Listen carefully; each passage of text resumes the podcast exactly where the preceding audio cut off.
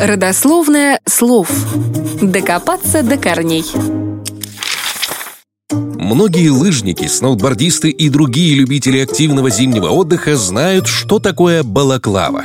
Обычно так называют защитную маску с отверстиями для глаз и носа. Но вряд ли многие из тех, кто пользуется балаклавой в курсе, почему этот головной убор носит название, созвучное крымскому городу.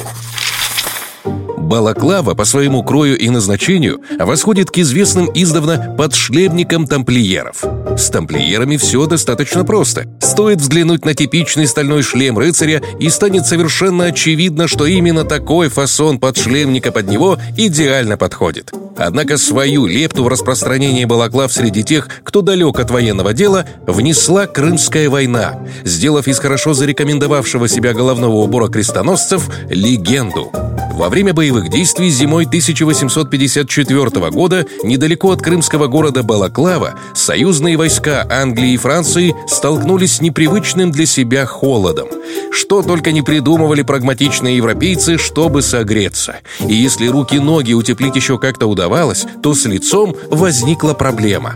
И тогда командующий фельдмаршал барон Фицрой Реглан нашел выход. Он вспомнил про удобный подшлемник рыцарей тамплиеров и на его основе придумал для своих солдат вязаный головной убор, защищающий лицо, лоб и горло, но оставляющий просветы для глаз и рта.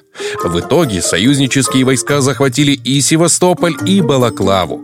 И возможно, что в успехах британцев какую-то роль сыграла новинка в обмундировании. Когда был подписан Пражский мирный договор, Балаклаву, город, в обмен на другие укрепления, России вернули. А вот Балаклава головной убор осталась у европейцев.